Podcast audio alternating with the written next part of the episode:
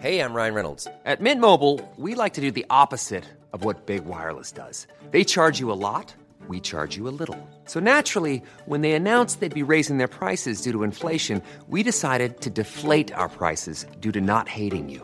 That's right. We're cutting the price of Mint Unlimited from $30 a month to just $15 a month. Give it a try at mintmobile.com slash switch. $45 upfront for three months plus taxes and fees. Promo rate for new customers for limited time. Unlimited more than 40 gigabytes per month. Slows. Full terms at mintmobile.com.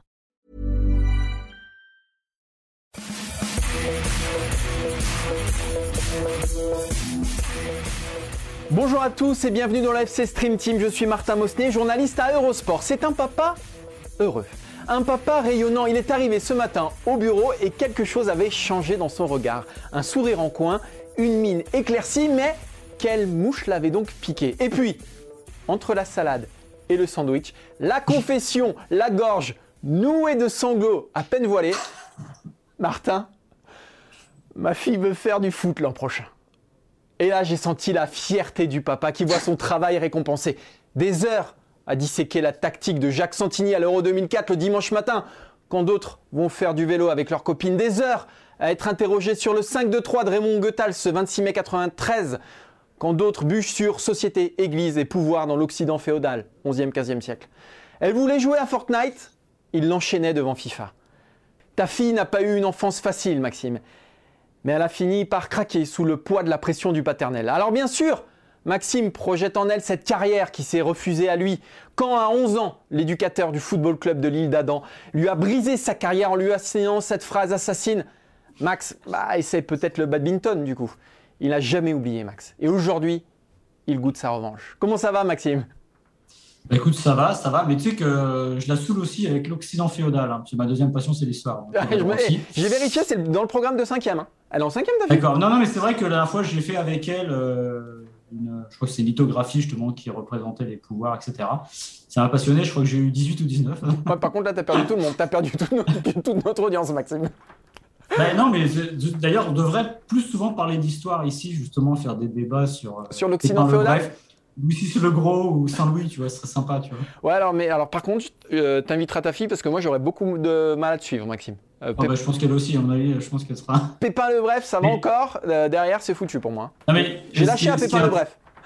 Pépin le Bref, et je dirais, ce qui est étonnant dans, le choix de ma fille potentielle l'année prochaine de faire du foot, c'est qu'elle passe quand même de la danse classique au football. Mais Maxime, c'est tellement 2021. Ah, c'est tellement 2021. Ah Donc tu la féliciteras de ma part. Tu la féliciteras de ma part. Il n'y a plus de barrière, Maxime.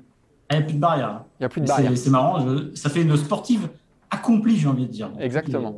Alors, pas de pépin de bref aujourd'hui, Maxime, a priori, dans le. Moi, j'ai le sommaire là sous les yeux, a priori, il y a. Non, je réfléchis. Il n'y a, pas de pépin de bref.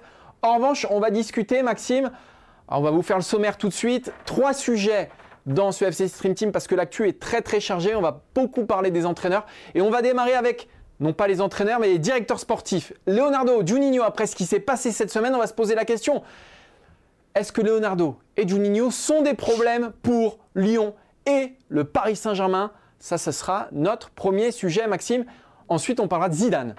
Ouais, la semaine a été vraiment euh, rythmée par les changements d'entraîneur ou les, bancs qui valent dans tous les sens. Et non pas le dernier en date, mais euh, le, précédent, celui de jeudi, c'est Zidane évidemment qui a décidé de quitter euh, le Real Madrid.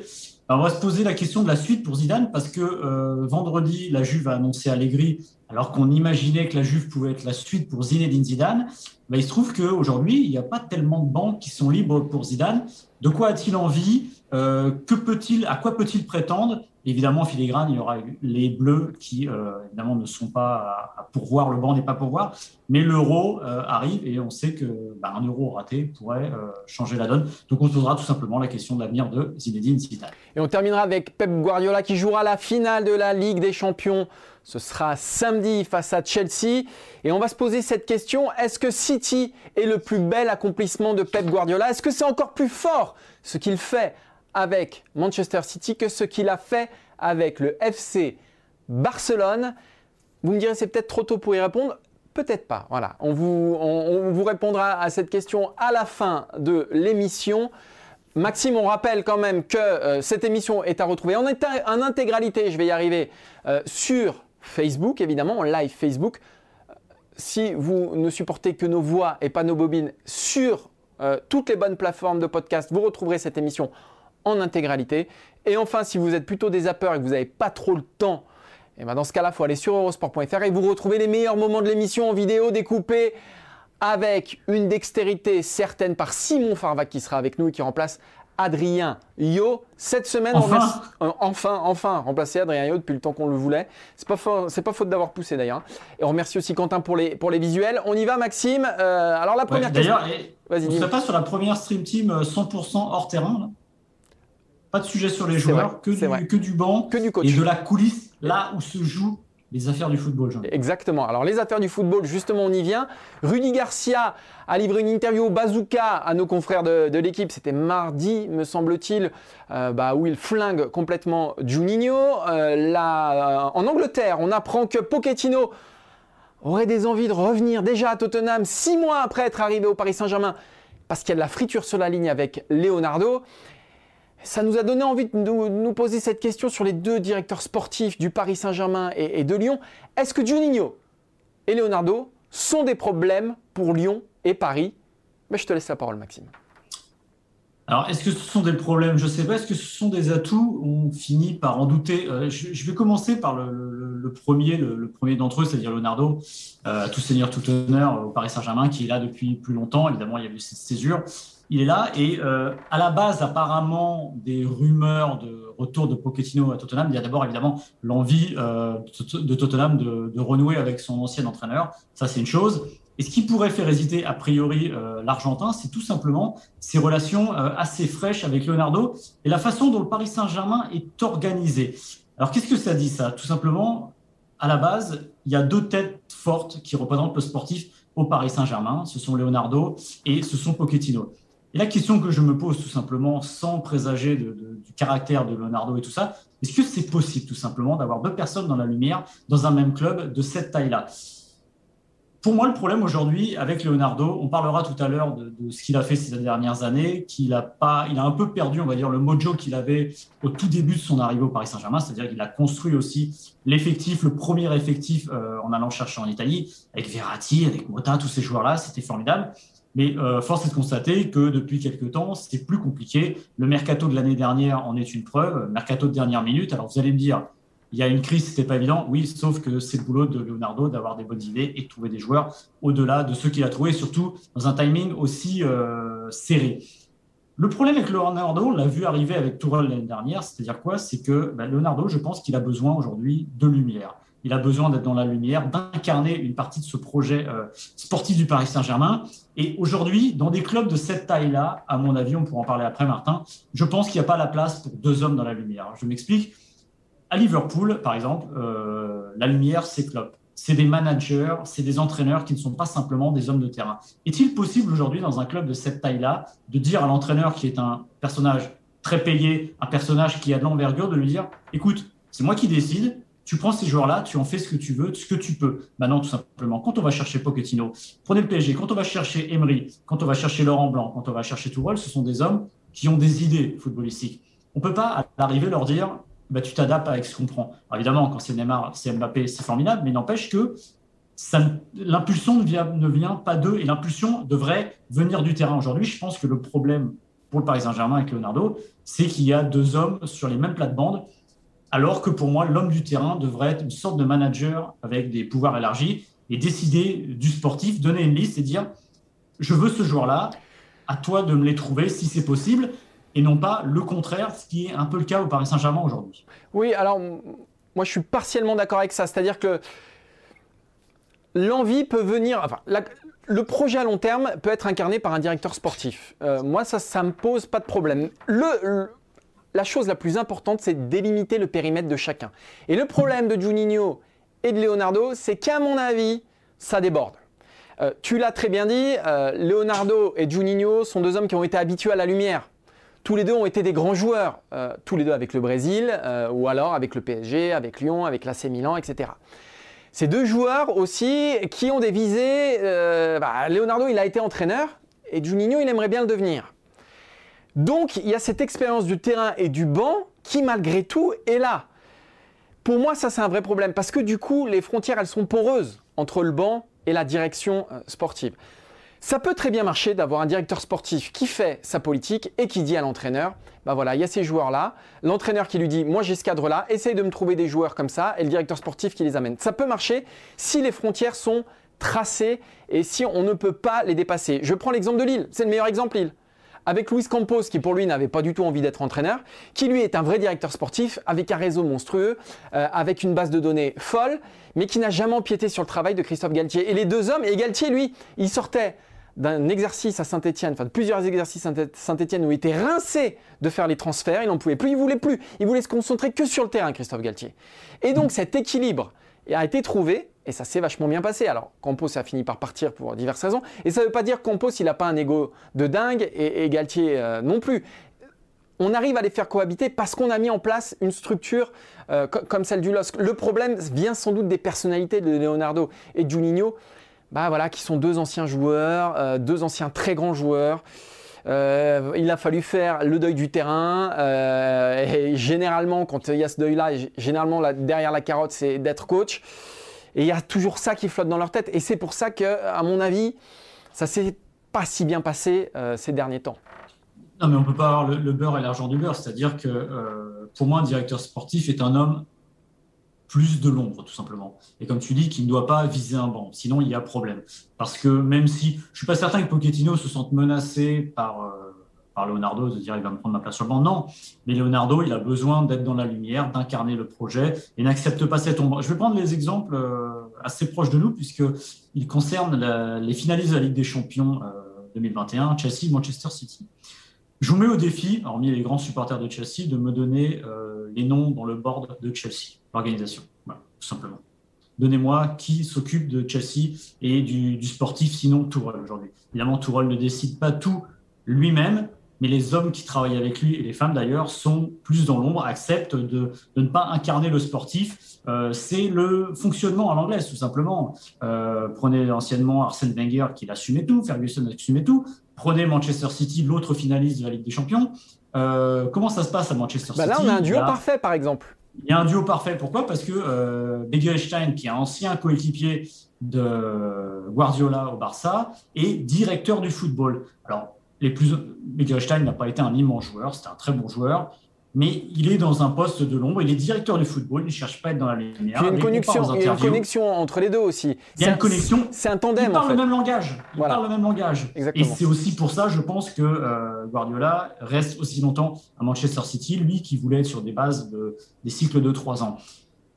Et je ne serais étonné que quand Guardiola dit à Begerstein, écoute, ce serait bien d'aller le chercher lui ou lui, que Begerstein aille lui chercher un autre joueur dans son dos. Voilà. Alors évidemment, Manchester City, il y a des moyens XXL, etc. Mais on ne va pas plaindre le PSG. Encore une fois, le, mercato de l'été dernier du Paris Saint-Germain, alors évidemment, ce mercato, il est signé quoi? C'est tout, le PSG paye toujours un petit peu Neymar et Mbappé. Évidemment, des investissements comme ça, on ne les rentabilise pas et aussi facilement. Et il faut, euh, euh, sur le long terme, entre guillemets, le payer.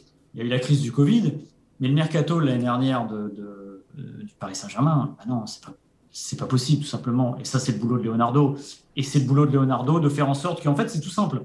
Leonardo, j'allais dire, il a les cordons de la bourse en quelque sorte, il doit trouver les joueurs, il doit donner les bons outils à son entraîneur. Si vous prenez un entraîneur euh, qui a une philosophie de jeu, qui dit moi je veux qu'on joue comme ça, bah, autant lui filer les bons outils. Si vous lui filez des outils qui ne correspondent pas à ce qu'il veut faire, ça ne fonctionnera pas. Et je pense qu'aujourd'hui, alors pour Pochettino, c'est peut-être un peu différent. Et pour Tourelle, notamment, c'est ça qui n'a pas marché. Ça, plus la lumière, ça ne va pas. Il faut vraiment que les deux personnes parlent le même langage et soient sur la même longueur d'onde. Tout n'est pas toujours parfait, mais au moins qu'il y ait cette philosophie globale. On va prendre quelques déclats pour, euh, pour un peu euh, illustrer ce, qu'on raconte. Dans, la biographie, euh, dans sa biographie, Carlo Ancelotti définissait comme ça sa, sa fin d'aventure avec le Paris Saint-Germain. Leonardo était mon ami, c'est ce que je pensais mais il ne m'a pas donné de véritable explication sur les raisons pour lesquelles j'avais été traité de cette façon. C'est-à-dire que Leonardo, à un moment, avec Ancelotti, il a décroché. Voilà, il, lui a dit, notamment c'est ce que reproche Ancelotti dans sa biographie, euh, il, lui a, il, lui a, dit, euh, je crois que c'était Porto et Reims, si tu perds ces matchs-là, c'est terminé. Donc que, Paris les gagne ou pas, il y avait quelque chose qui s'était brisé avec le directeur sportif. Et là, il y avait un tandem, justement, on parlait de tandem avec Guardiola à City. Le tandem s'était fissuré et c'était terminé. La question de confiance, c'était... Alors, on va prendre encore plus évident euh, les, les, déclarations de Rudy Garcia. Et c'est ce qu'on disait un peu sur Juninho tout à l'heure. Avec Juninho, donc, on ne parlait que de compo, de tactique, mais pas de projet de club. C'est ce qu'il a dit donc, dans, les, dans les colonnes de mm. l'équipe. Pas de recrutement ou de jeunes. Tout ce qui incombe à un directeur sportif, il est encore trop dans le mode joueur. Voilà. Pas assez de recul sur la situation donc pour, euh, pour Rudy Garcia. C'est pas la première fois qu'on dit ça hein, pour, euh, pour, pour Juninho. Mais ce qui est rigolo, c'est que Garcia reproche à Juninho ce que Leonardo reproche à Pochettino, c'est-à-dire la gestion des stars, etc. Le fond du problème, c'est la gestion des joueurs, des égos. C'est-à-dire qu'il y a deux lectures. Euh, Juninho qui va reprocher à Garcia de ne pas, être assez dur avec les stars. Pochettino qui va reprocher à Leonardo de ne pas être assez dur avec les stars, pareil. Parce qu'il y, a, bah deux niveaux. Et à partir du moment où il n'y a pas une symbiose, où il n'y a pas euh, bah, le même degré d'exigence pour l'entraîneur et pour le directeur sportif, ça crée des failles dans un, effectif. Et forcément, les joueurs vont s'engouffrer dedans et trouver bah, la solution qui euh, répond le plus à leurs besoins, qui n'est pas forcément celle de l'entraîneur du coup. Et c'est ce qui explique pourquoi ça éclate. Mais c'est pour ça qu'il vaut mieux avoir un manager qui assume tout. Oui, voilà, exactement. Alors, soit vous avez, comme tu l'as dit, Christophe Galtier, qui n'a pas envie, même si peut-être qu'à Nice, s'il signe, ça changera un petit peu. Bah non, il y a Fournier, il y a Fournier à Nice. Oui, mais pareil. Oui, mais t'es pas sûr, hein, pas sûr. Enfin, je pense que la politique sportive, on verra, mais je pense qu'il s'en occupera un peu plus. Soit quelqu'un qui s'occupe euh, vraiment du sportif, du terrain pur et dur, ça s'arrête là, et qui accepte donc d'être euh, managé entre guillemets par un type au subi. Sinon, pour moi, la meilleure solution, c'est un coach qui assume tout. Parce que comme tu l'as dit, c'est source de conflit. C'est-à-dire que euh, je suis pas content avec l'entraîneur, je suis joueur, donc je vais aller me plaindre avec le directeur sportif, et ça crée des dissensions absolues. Et qui assume euh, comme, tu dis, est-ce que par exemple ce que tu as dit avec Ancelotti et Leonardo, c'est intéressant. Est-ce que c'est le rôle d'un directeur sportif d'aller voir un entraîneur pour dire si tu ne gagnes pas là, bah non. tu dégages. Bah bah non. pour moi c'est au-dessus. C'est peut-être que Leonardo, son vrai rôle, ce serait d'être euh, un président directeur délégué, je sais pas, un PDG du PSG, etc. Et pas dans ce poste-là. Euh, qui est, pour moi, c'est un, un, poste un peu bâtard. On est entre deux os, c'est-à-dire que ça s'occupe un peu de terrain, mais pas totalement. Pour moi, le meilleur poste possible, c'est un manager avec des pouvoirs élargis qui s'occupe du sportif, c'est-à-dire qui a ses demandes en recrutement. Évidemment, c'est pas lui qui va négocier, mais qui dit moi, ma feuille de route, il me faut ceci. Tout ce qui est financier, vous vous laissez, mais laissez-moi le sportif. Je pense qu'il est obligé d'avoir ça ou d'avoir le modèle donc à la Guardiola, avec des gens qui parlent le même langage, mais ça, c'est beaucoup plus rare. Allez, on va passer au deuxième sujet avec Zinedine Zidane qui, bah voilà, le Real et Zidane, c'est fini, ça a été annoncé jeudi, si je ne dis pas de bêtises. Et donc, on va se poser cette question évidente. Zinedine Zidane, qui a remporté des Ligues des Champions, euh, qui a remporté le championnat euh, l'an passé, la Liga euh, l'an passé, qui fait aujourd'hui partie des meilleurs coachs du monde, des références, il va pas rester sur la touche pendant des années. Donc, quel avenir pour Zinedine Zidane? Alors, il y a un premier problème, bah, c'est que quand on s'appelle Zinedine Zidane, on va pas aller n'importe où. Donc là, il y a une valse des coachs un peu près partout en Europe, notamment en Italie. Euh, mais c'est très compliqué de voir, ne serait-ce qu'à la tête de l'Inter Milan, un Zinedine Zidane. Aujourd'hui, les postes pour Zizou, bah, c'est le top du top du top du top. Or, bah, le Real, c'est pas possible. Euh, le Bayern Munich, bah, ils viennent d'engager euh, un nouveau coach. la Première Ligue, on en reparlera. alors, est-ce que ça peut être la Juventus Turin C'était en tout cas la Juve, euh, la suite logique de sa carrière. Vous savez que Zidane, la Juve et le Real Madrid sont ces deux clubs. Voilà, il a laissé d'excellents souvenirs dans, les deux. Le problème, c'est que la Juventus Turin, eh ben, la place elle est prise par euh, Allegri, donc qui fait son retour à la Juve. Donc pour la Juve, euh, c'est à rappeler, alors Maxime, que franchement on pensait que c'était l'option prioritaire et peut-être la plus évidente. Mmh. Oui, ça paraissait, je vais pas dire écrit, par exemple, typiquement, le Real Madrid J'aurais du mal à imaginer une personne autre que Conte maintenant à la suite de Zidane, je ne sais pas pourquoi. Ça match. Euh, c'était un rendez-vous qu'avaient les deux depuis quelques années. Et là, le moment est venu, je pense, et Conte, ça sera la Real Madrid. Mais à l'inverse, ça sentait très bien, euh, ça sentait très bon pour, j'allais dire, Zidane à la Juve. Voilà, il y avait le, côté, bah, évidemment, euh, les années Juve de Zidane entre 96 et 2001. Et puis voilà, et peut-être que c'était l'entraîneur qui correspondait presque à l'ADN de la Juve, mais patatras, la Juve a pris un choix plutôt sécurisant, on va dire. un plat du pied, c'est le plat du pied là. Les doubles expériences Sarri, Pirlo, qui n'ont évidemment pas fonctionné euh, comme il le fallait. Donc résultat, c'est Allegri. Et c'est vrai que Zidane se retrouve un peu le, bec dans l'eau. Et alors, je me fais pas de soucis pour Zidane parce que je pense que c'est un, j'allais dire, non pas un joueur libre, mais un entraîneur libre. Peut-être qu'il a envie de replonger tout de suite, mais bon, on n'a pas de mal à l'imaginer prendre une année sabbatique, s'éloigner un petit peu. C'est un homme de timing, Zidane. Souvenez-vous, quand il part en 2018, il part au moment opportun du Real Madrid, c'est-à-dire sans la fin de la fin de parcours. Il y a une troisième Ligue des Champions, mais en, Liga, cette équipe commence à, dire, à piquer du nez. On sent que c'est des mercenaires qui n'ont plus vraiment la niaque. Il part au bon moment. Il avait raison parce que son successeur a eu des gros, des gros soucis avec le, avec le Real. Il revient au bon moment. Et j'ai envie de dire presque il part au bon moment après une deuxième expérience qui, pour moi, aurait été plus riche au niveau euh, managérial, au niveau entraîneur, notamment la saison de la Liga gagnée euh, l'an dernier. Maintenant, ah, oui, le rebond. Il y, a une, deuxième option, Maxime. Euh, c'est le Paris Saint-Germain. Parce qu'on l'a dit, hein, si Pochettino euh, s'en va, on peut imaginer le, bah, le PSG être. Alors, moi, je suis en tout cas persuadé que pour le PSG, ça ressemble à une solution idéale si Pochettino s'en va. C'est une façon de ne pas perdre la phase déjà, parce que perdre Pochettino et récupérer Zinedine Zidane, euh, c'est plutôt, plutôt chouette. On sait quand même qu'il euh, y, a des un lien étroit hein, qui unit euh, Zidane et le Qatar. On rappelle que Zidane était ambassadeur de la Coupe du Monde, la coupe du monde de 2022. Et on sait que le plus important de tout pour le Qatar, c'est l'image, c'est la communication. Zidane, son image, elle est immaculée. Comment faire mieux que Zidane sur le banc quand on est le Qatar? Je pense que c'est impossible de, de, faire mieux. Et un dernier argument, un dernier argument qui peut avoir son importance, c'est qu'on parlait beaucoup de Zidane au Real pour euh, charmer Mbappé. Si, Mbappé, si euh, Zidane euh, atterrit sur le banc du Paris Saint-Germain dans deux semaines, bah, ça sera un vrai argument aussi pour garder Kylian Mbappé. Bref, en tout cas, pour le Paris Saint-Germain, ça ressemble à la solution idéale en cas de départ de Pochettino. Pour Zidane, Maxime, en revanche? Alors, pour une fois, je vais aller vite. je vais être très court dans ma réponse. Tu as parlé d'un lien étroit qui unit Zinedine Zidane et euh, le Qatar. Il y a aussi un lien étroit euh, qui unit Zinedine Zidane et Marseille. Donc euh, lui, on a déjà parlé de toute manière. autant quand il était joueur, il avait affirmé que il n'irait pas jouer à l'Olympique de Marseille parce que ce serait trop de pression et que, imaginez Zidane à Marseille à l'époque du joueur. En plus, le joueur était évidemment devenu trop gros pour le club. Non, je pense que Zidane n'ira jamais. Alors, j'aurais l'air malin, on ressortira la séquence. Je pense que Zidane n'ira jamais au Paris Saint-Germain pour ces raisons-là. Voilà, il y a quelque chose. Alors, après, on peut parler de la Ligue 1, de tout ça. Je serais vraiment très étonné que Zidane, euh, natif euh, de Marseille, aille un jour euh, entraîner le Paris Saint-Germain. Donc, pour moi, c'est un, ça me paraît complètement. Euh, c'est ta vision romantique, mais c'est bien. Hein. et c'est plutôt sympa aujourd'hui, voilà, où on dit, voilà, tu parlais des liens étroits avec le Qatar. Des fois, ça fait plaisir, il y a de l'argent, on y va. Je pense que lui est très attaché à ça, qu'il n'ira pas. Il imagine la, la, la, famille à Marseille. Non, je, non, vraiment, je pense pas. Il, il, est presque, alors ça peut paraître paradoxal ce que je vais dire maintenant. On va le développer après. Il est presque plus proche de l'équipe de France que du Paris Saint-Germain aujourd'hui. Justement, équipe de France, c'est la dernière option. Alors il y en a d'autres évidemment, mais bon, le Bayern, il y a des coachs, etc. Donc on a choisi trois options. C'est l'option équipe de France. Et de ces trois options-là, je pense que c'est celle où en tout cas on le verra un jour sur, sur, banc de l'équipe de France. Le problème, c'est quand? Parce qu'aujourd'hui, il y a un sélectionneur qui est franchement bien ancré sur le banc.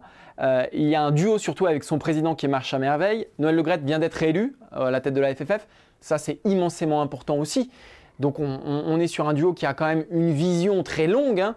euh, au moins jusqu'au Qatar, sauf si, sauf si ça se passe mal à l'euro. Alors petit clin d'œil, c'est sans doute que du hasard, mais la première fois que Zidane quitte le Real Madrid, c'est juste avant la Coupe du Monde 2018, et là il requitte le Real Madrid et c'est juste avant l'euro. Au cas où, s'il se passe quelque chose euh, cet été, si l'équipe de France euh, valse dans le décor, bah, il est là.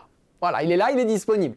Euh, Maxime, ça paraît quand même compliqué aujourd'hui euh, d'imaginer Didier Deschamps s'en aller de cette équipe de France qu'il a menée euh, au sacre mondial, qui quand même lui ressemble beaucoup. Tous les joueurs adhèrent encore à son, à son discours. ça paraît compliqué, Maxime. Ouais, ça paraît compliqué, mais alors déjà, loin de moi de penser qu'il l'ait fait exprès. C'est vrai que le hasard mais oui, aurait pu faire les choses correctement. Et peut-être que, bah, peut-être dans un coin de son esprit, ça compte aussi de dire bon, je vais quitter le Real. On est sur une année de, grande compétition, advienne que pourra.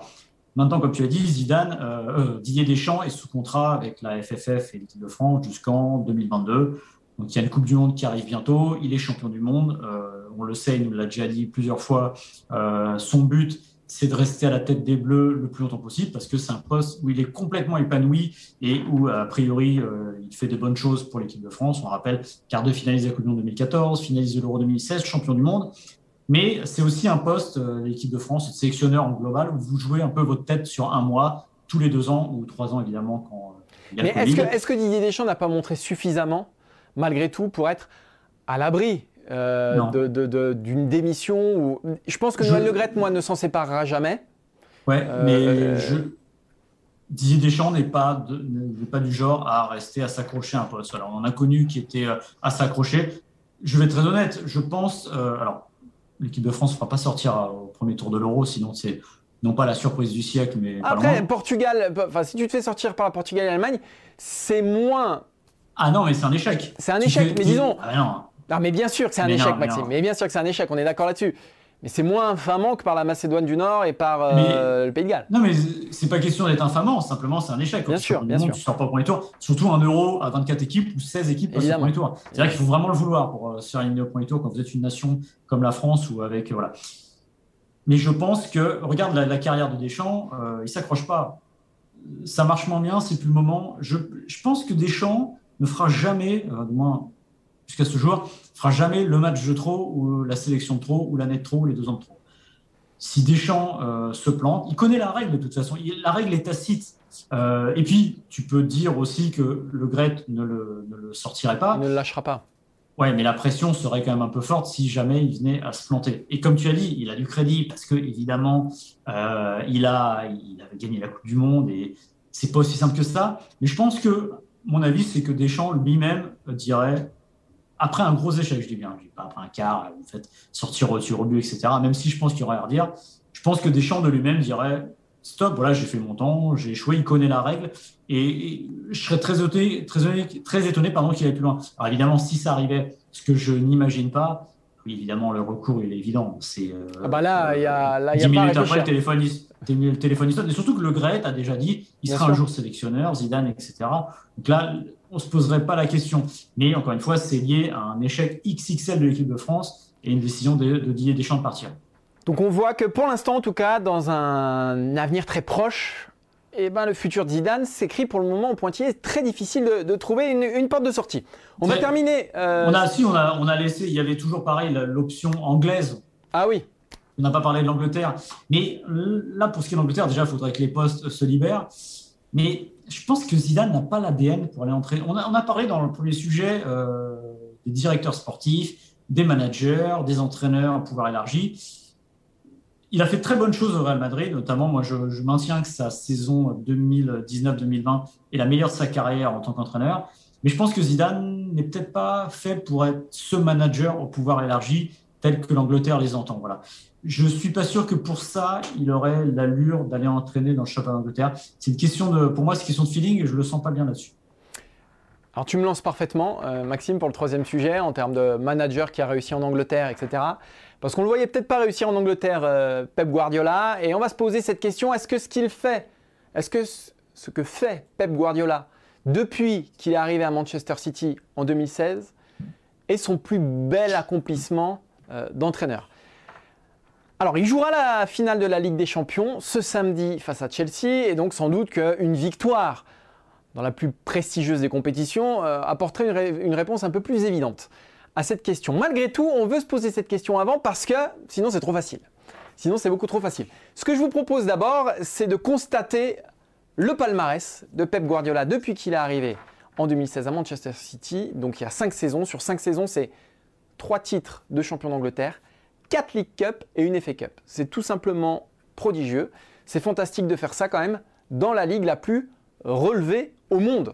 C'est la ligue la plus relevée au monde et il a fait de Manchester City la meilleure équipe d'Angleterre depuis, et puis euh, d'assez loin, euh, depuis qu'il a pris en main euh, le destin de Manchester City. Alors bien sûr, il y a Liverpool derrière, mais malgré tout, voilà, trois titres de, de Première Ligue, c'est monstrueux. Pourquoi c'est fort? Parce qu'on voit, on voit ce qu'il a, a, écrit, les joueurs encore présents dans l'effectif, quand il a pris Manchester City, il n'y en a plus que deux. C'est Fernandinho et Sergio Aguero. C'est dire l'ampleur du chantier de Pep Guardiola. Alors bien sûr, il n'a pas tout changé dès qu'il est arrivé. Euh, vous me direz 2016-2021, ça fait du temps, effectivement, mais malgré tout, il a mis en place quelque chose d'assez incroyable, un chantier monumental. Il a ravalé la façade de Manchester City et euh, le City d'aujourd'hui ne ressemble alors plus du tout au City de 2016. Et ça, c'est très très fort dans une première ligue qui est très attachée aux traditions, qui est très attachée à beaucoup de choses. Guardiola, il est venu avec son bulldozer et il a dit ça va passer ici. Euh, et, pourtant, je pense que c'est l'écosystème le moins naturel à ces principes de jeu, euh, la première ligue. C'est là où la greffe avait le moins de chances de prendre. Et pourtant, trois titres de champion d'Angleterre, ça a pris. Donc pour moi, c'est pas loin d'être son plus bel accomplissement. Et, je terminerai en disant, à Barcelone, il est arrivé. Ah, c'est extraordinaire ce qu'il a fait à Barcelone. Ne me faites pas dire ce que j'ai pas dit. C'est fantastique. Euh, il est arrivé. Il avait la plus belle génération peut-être de l'histoire, la plus belle génération spontanée de l'histoire. Bah, Xavi, Iniesta, je te vois faire l'amour Maxime, mais c'est vrai. Xavi, Iniesta, Messi, bon, il avait, disons qu'il avait une matière première qui n'était pas dégueulasse. Évidemment, à City, euh, là aussi, euh, il faut être tout à fait honnête, il a des fonds illimités. Donc c'est aussi beaucoup plus facile de mettre en place ce qu'il veut mettre en place. Malgré tout, faire ça sans Messi, sans Xavi, sans Iniesta, dans un championnat aussi exigeant, aussi concurrentiel que la Première Ligue, où tu peux perdre euh, chaque week-end, atteindre des barres de points absolument phénoménales. il, fait, il fait plus de 100 points, me semble-t-il, une saison, ou pas loin, pas loin de 100, points. Voilà. Et l'année d'après, il fait combien? 98 Il termine deuxième avec 98. Mm. Euh, honnêtement, si on nous avait dit ça en première ligue, voilà. C'est pour ça que pour moi, c'est pas loin quand même d'être son plus bel accomplissement, même si Maxime est un nostalgique. Alors Maxime, même Maxime qui va défendre le Maxime chantre, apôtre de José Mourinho qui va nous défendre le Barça de Guardiola. Alors, vas-y, je, vois, je vois du petit lait. Le jour où Guardiola a pris une année sabbatique. Euh après ses trois ans au Barça, il a pris son temps. Il a rebondi au Bayern Munich et on s'est dit quoi? Ah bah oui, finalement, c'est logique. À l'époque, on se dit c'est presque le club qui lui ressemble, le ressemble le plus, entre guillemets, hors évidemment FC Barcelone, par son organisation, parce qu'il allait trouver là-bas. Il y avait comme un petit risque, il faut le dire, mais il entrait un peu dans un cocon. Et puis, il y a eu le Bayern, et puis il y a eu Manchester City. Comme tu l'as brillamment dit, euh, il a réussi dans des, sur des mesures qui sont assez exceptionnelles. Il faut pas se rappeler de cette première saison, là je vais aller dans ton sens, qui est très compliquée. Et lui-même reconnaît que bah, il fallait prendre la mesure de la première ligue. Ah, et c'est n'est pas aussi évident que ça, parce qu'il se retrouve face à des équipes qui ont tendance à parfois allonger, à lui rentrer dedans plus que le faisaient les Allemands face au Bayern, plus que le faisaient les Espagnols face au euh, FC Barcelone. Et donc au début, c'était pas évident. Et il y avait un, symbole de ça, c'était Claudio Bravo dans les buts, qui euh, prenait la marée et euh, il s'est rendu compte que du passage de Gédard de Bravo à Ederson, c'est un peu la symbole le symbole de ça. Il s'est dit, ça, ça va pas. Il a appris de ses erreurs jusqu'à faire cette machine qui peut-être demain euh, remportera euh, la finale de la Ligue des Champions, ce qui serait évidemment un accomplissement incroyable. Maintenant, je pense que sa réussite barcelonaise est encore un ton au-dessus. Pourquoi? Parce que déjà, tu l'as dit, euh, Manchester United, faut pas l'oublier, Manchester City, pardon, lapsus, est une équipe qui est richissime au possible. Moi, je le compare un peu, et c'est absolument pas un, reproche ni, euh, comment dire, ça ne réduit pas son mérite, à Phil Jackson, euh, l'entraîneur, l'ancien entraîneur des Bulls et des Lakers. C'est-à-dire qu'il s'épanouit dans un système, il sait comment faire les choses, mais il faut mettre en place tout ce système-là. C'est pas le caméléon à la, à la Mourinho où il va falloir se débrouiller pour faire différemment et qui va l'assumer ou un Deschamps, même un Zidane, on l'a vu.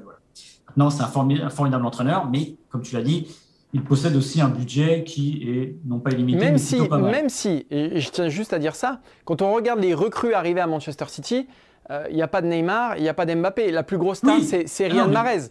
Donc, ce que je veux dire, c'est que évidemment, euh, et De Bruyne n'est pas encore le De Bruyne, évidemment, il est plein de promesses, mais, voilà, il ne va pas vers la facilité à recruter des joueurs déjà établis. Voilà, il les construit et il les fait progresser quand même. Hein. Non, mais surtout, il vise, et on en parle, vous pouvez faire rien que le premier sujet, c'est-à-dire qu'il vise les joueurs qui vont correspondre à son identité de jeu, à ce qu'il veut faire. En revanche, il les paye très très cher. Si tu prends le prix de la, défense de Manchester euh, City, c'est plutôt pas mal, mais n'empêche qu'il le fait et c'est presque ça, c'est ça qui est, fascinant avec lui, et même, euh, c'est qu'il ne cède pas à la facilité d'aller chercher euh, d'immenses stars. Il va les construire aussi, ce qui est euh, tout à fait remarquable.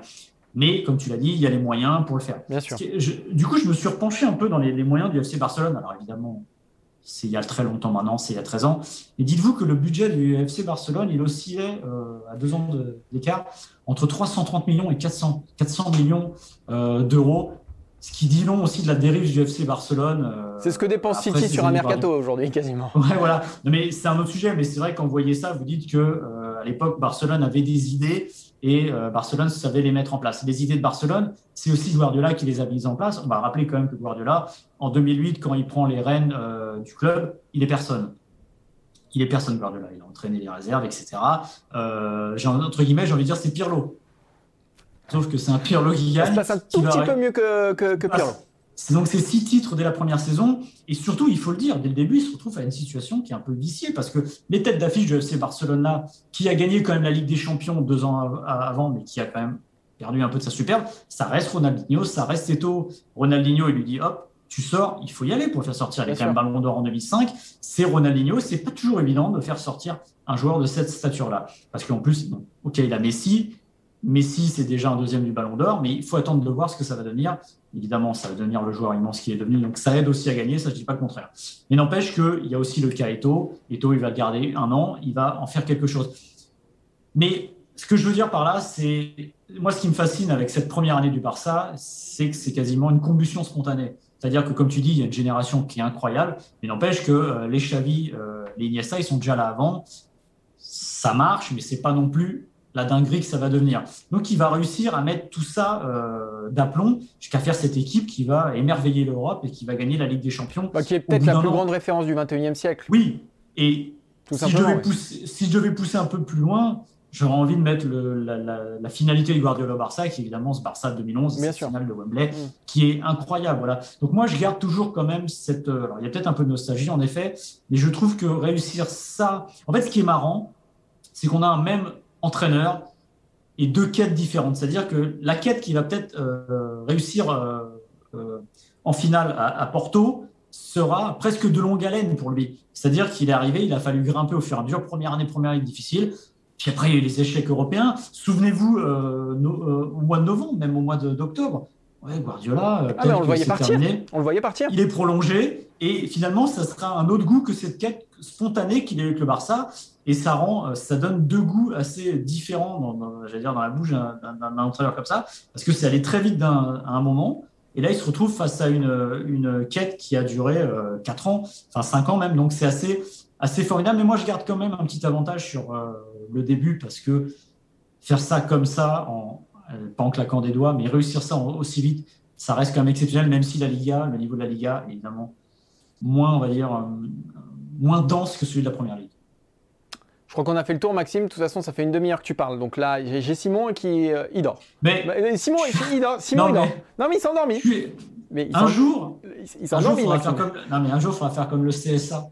avec les temps de parole. Ah oui, exact. Ah, mais attends, tu serais foutu. Non, non, non, non, non. C'est toi qui gagne. 20% de plus. Tu vois.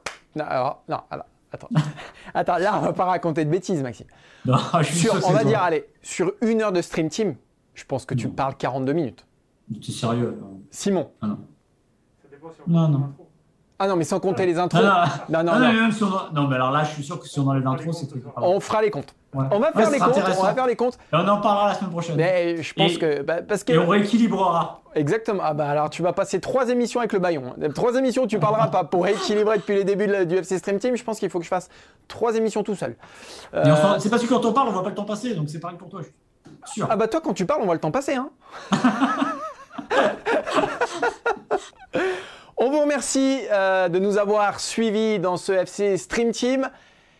Et les gars, on a des surprises à venir. On vous dit que ça, mais euh, voilà, on va il va y avoir du lourd. Euh, sachez que Maxime et moi, à partir de dans deux semaines, on va suivre les Bleus comme leur ombre. Voilà. on aura peut-être deux trois petites choses à vous proposer dans le FC Stream Team qui auront attrait à l'équipe de France. Voilà, avec peut-être deux, trois petites personnes qui, s'inviteront dans, l'émission et non des moindres. On vous en dit pas plus. On vous en dit pas plus parce que tant que c'est pas fait, voilà, hein, il faut jamais, euh, faut jamais mettre la charrue avant les bœufs. Voilà. Euh, Maxime, merci pour cette émission. merci à toi et sur cette euh, conclusion très courte. Nébuleuse. un peu nébuleuse. Nébuleuse. pleine de promesses. Mais voilà, parce que c'est ce qui s'appelle, c'est un très mauvais teaser mais, il fallait le dire, tu vois. Il faut, il, appâter le chaland, comme on dit. Merci Simon, merci Maxime et merci Quentin. Et on se retrouve la semaine prochaine, évidemment, tout le week-end, euh, c'est dingue. Le week-end est dingue. Euh, il y a une finale de Ligue des Champions, il y a de la moto GP, il y a tout sur eurosport.fr. Donc venez, venez, venez nous voir. Il y a le critérium du Dauphiné libéré, hein enfin le critérium du Dauphiné. Dauphiné. Ouais. ouais moi je suis un ancien. Tu, je suis un ancien. Parisien, tu parles du parisien libéré. Je suis, un, je suis un ancien, je suis un ancien, c'est pour ça. Euh, qui démarre en tout cas ce week-end sur les antennes d'Eurosport. Donc soyez fidèles au rendez-vous et on se donne rendez-vous, nous, à la semaine prochaine pour un nouveau numéro du FC Stream Team. Ciao Salut